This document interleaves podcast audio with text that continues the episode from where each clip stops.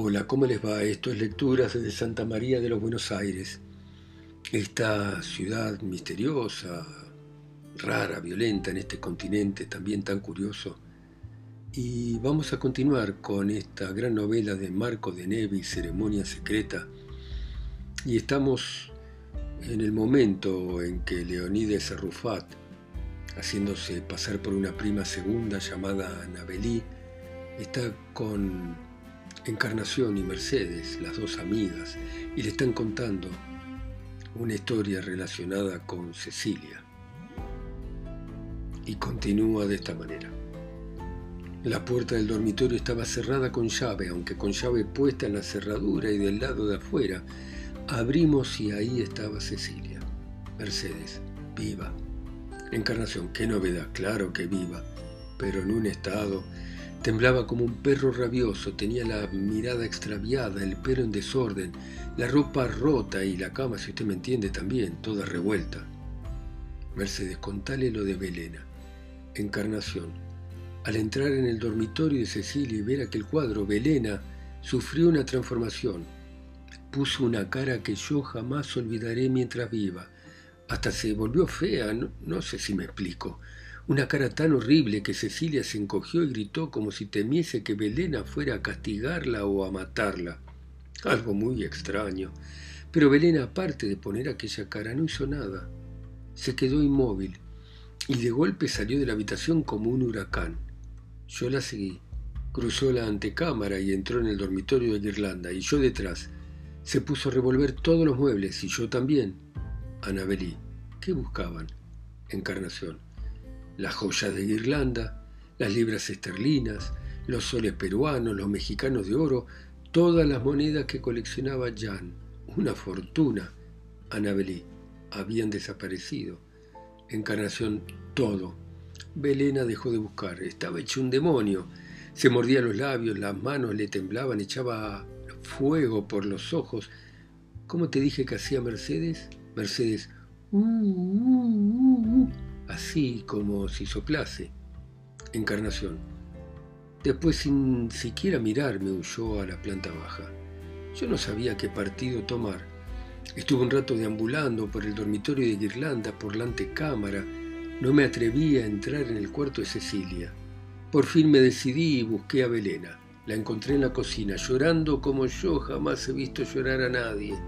Al verme dejó instantáneamente de llorar.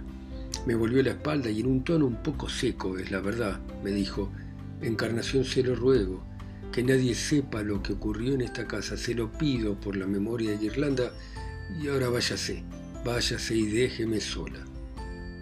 Me pareció que el dolor la volvía un poco grosera, pero se lo perdoné. Y como no soy de las que se hacen repetir dos veces las cosas, ahí mismo me fui. Anabeli, querida, una pregunta. ¿No se acuerda si el día en que, bueno, pasó lo que pasó era lunes? Encarnación espere. Criscuolo atiende de lunes y jueves. Mercedes jueves no era, porque si hubiese sido un jueves, yo habría ido a la misión y en cambio me quedé en casa. Encarnación. Entonces sí, fue un lunes. ¿Cómo lo sabía? Anabelín, no nada. Pero siga, querida. Encarnación, ya queda poco. Cuando al día siguiente volví con esta, encontramos una velena de piedra que casi no nos habló, que abrió la boca solo para pedirnos otra vez reserva. Nosotras estábamos impresionadas viéndola así. Anabelí, así ¿cómo? Encarnación hecha un guiñapo, ella tan arrogante y todavía más. Cuando le preguntamos por Cecilia, nos gritó que no se la nombrásemos y se puso a llorar. Le repito que estábamos impresionadas.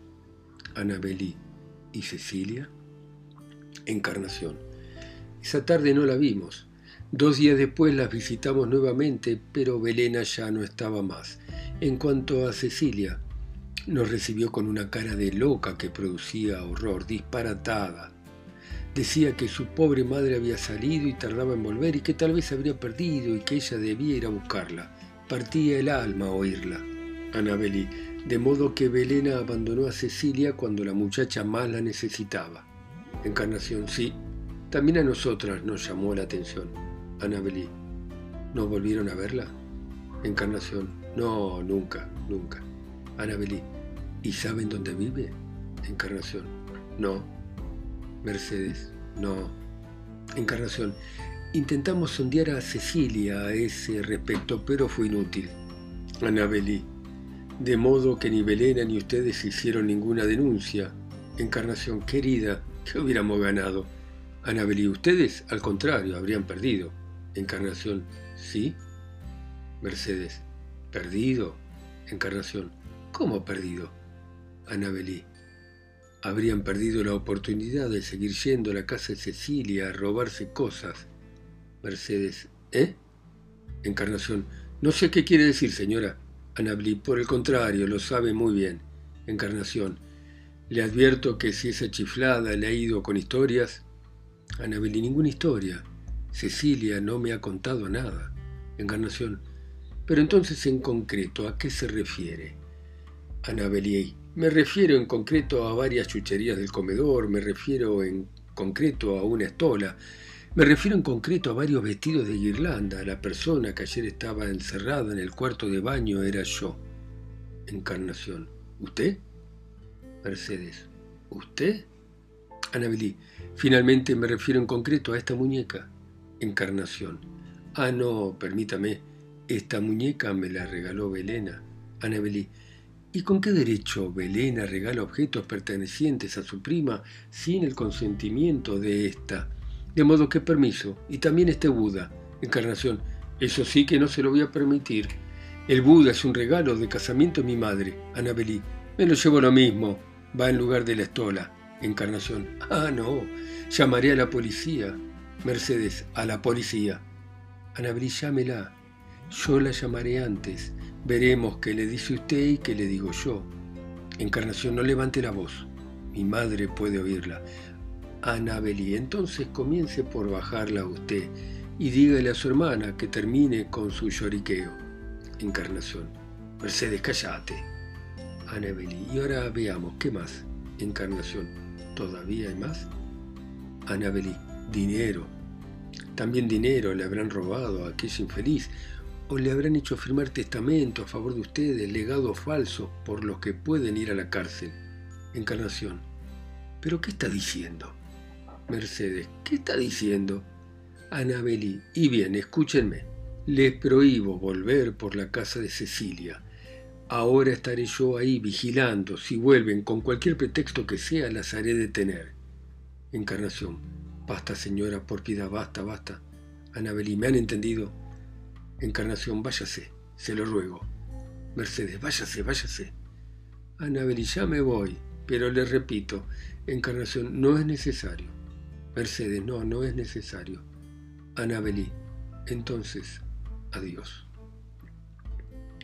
siempre disfrazada de Anabelí Santos, exhausta, desmembrada, con todas sus fuerzas consumidas por la larga representación delante de las dos viejas bribonas, sobre todo por aquella escena final cuando le pareció que con un bastón de hierro quebraba y quebraba infinitas formas de barro, la señorita Leonides se desplomó sobre su angosta camita y sin ánimo ni para pestañear miraba con ojos de laca un rosetón del cielo raso. En el suelo, descoyuntada en una postura inverosímil, la muñeca gemía. Más lejos, el Buda sonreía y meditaba. Se fue la tarde, vino la noche, las sombras borraron el rosetón del techo y la señorita Leonide seguía inmóvil como un tronco talado.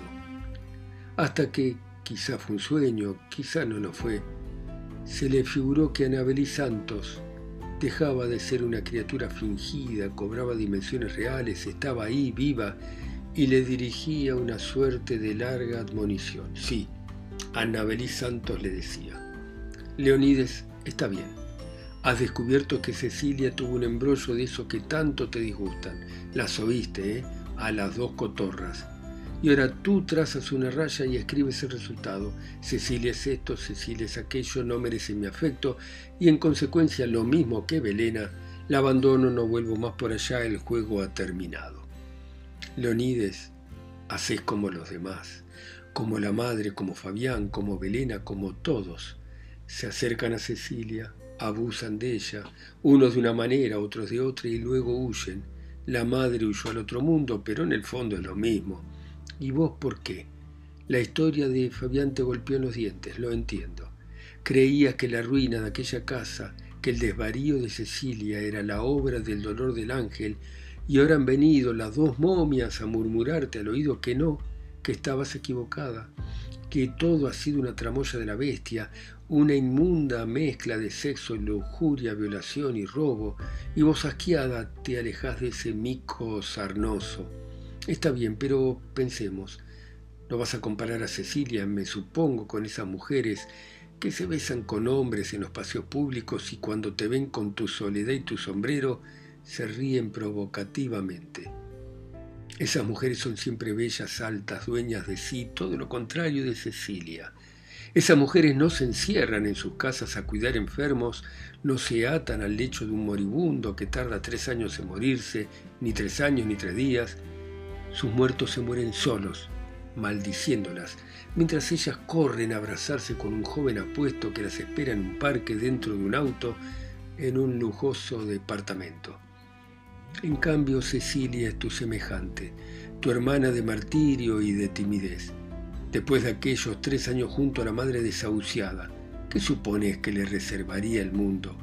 Las mismas emboscadas que a vos, a vos solfiar con los mosaicos, hablar sola y poner una rama de ortiga en la puerta de Natividad González. Y a ella caminar por la calle con un aspecto de inmigrante polaca y que un muchacho de las esquinas la vea y la siga y ya está, la trampa se abre y Cecilia, sin darse cuenta, tiene un pie en el cepo. Habrá creído hallar por fin un camarada o un amigo joven, risueño, con quien pasearse, tomados de la mano, bajo los árboles, como habrá visto tantos muchachos y muchachas de su edad. Y sobre todo alguien fuerte, alguien sano, alguien que está libre de la mordedura del horrible cangrejo, y no huele a remedios, ni a vejez ni a muerte, sino a carne limpia, a juventud y a salud. Todo eso habrá sido Fabián para Cecilia.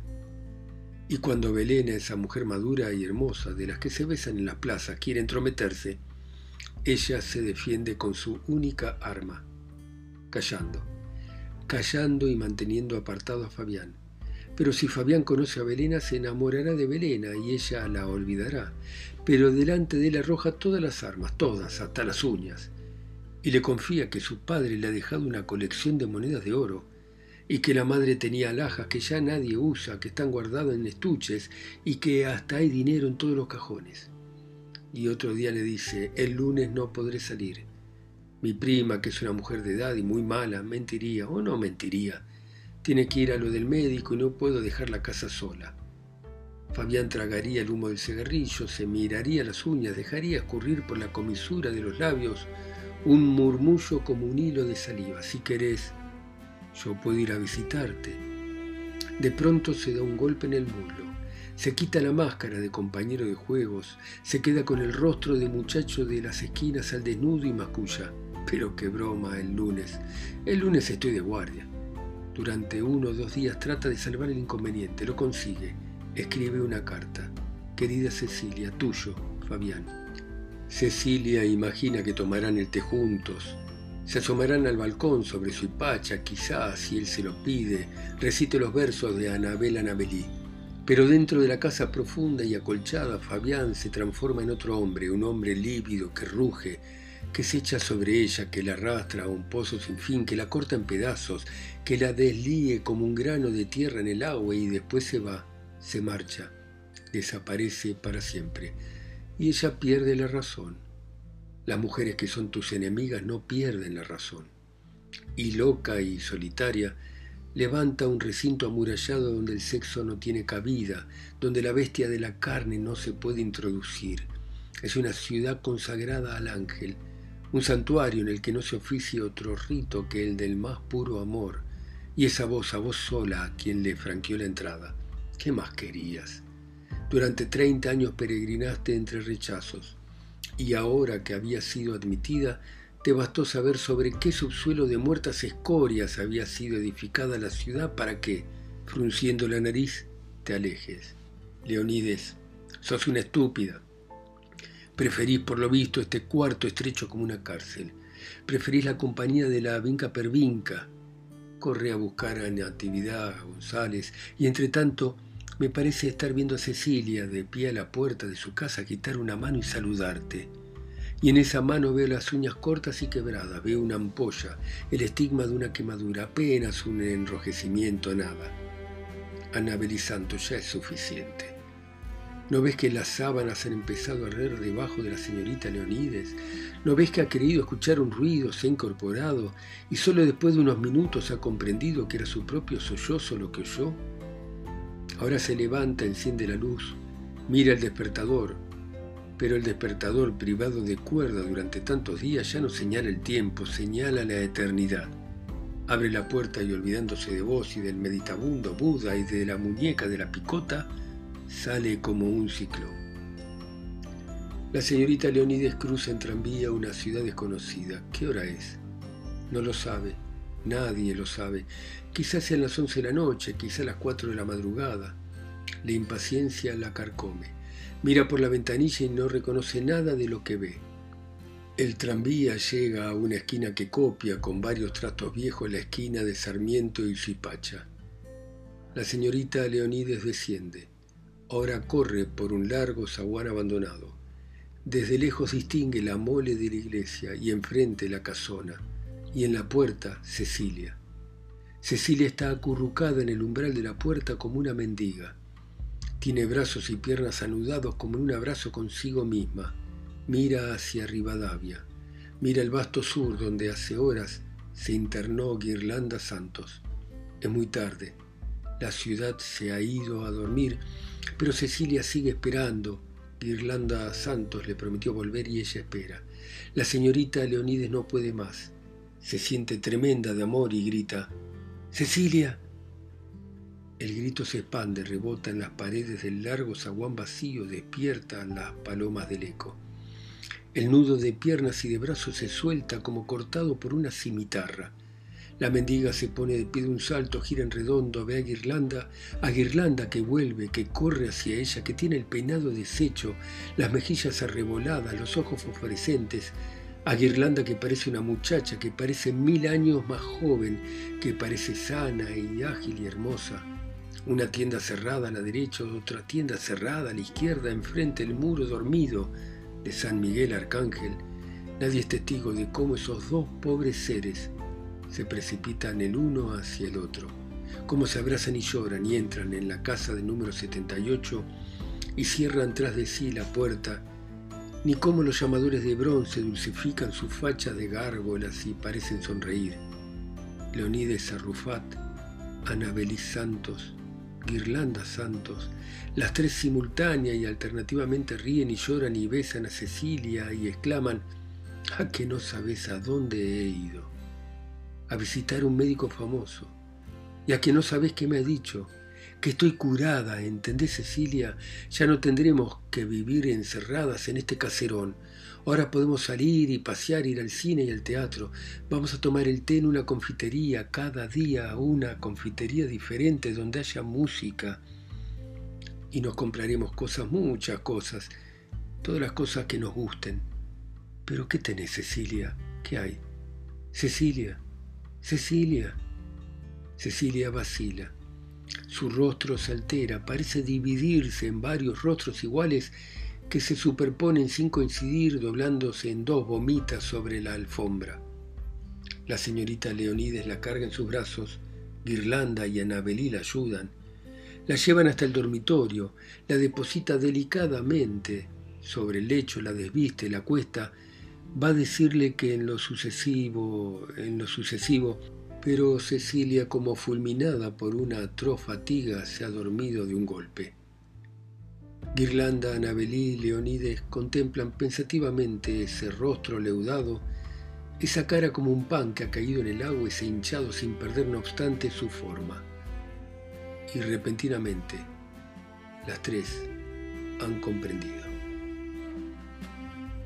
Bueno, muy bien, dejamos por hoy acá y vamos a terminar mañana esta novela fantástica de Marco de Nevi, Ceremonia Secreta. Gracias por escucharme, ustedes, en sus países, ciudades, continentes o islas, escuchar a mi voz, que está acá sola y lejos en Santa María de los Buenos Aires. Chao, hasta mañana.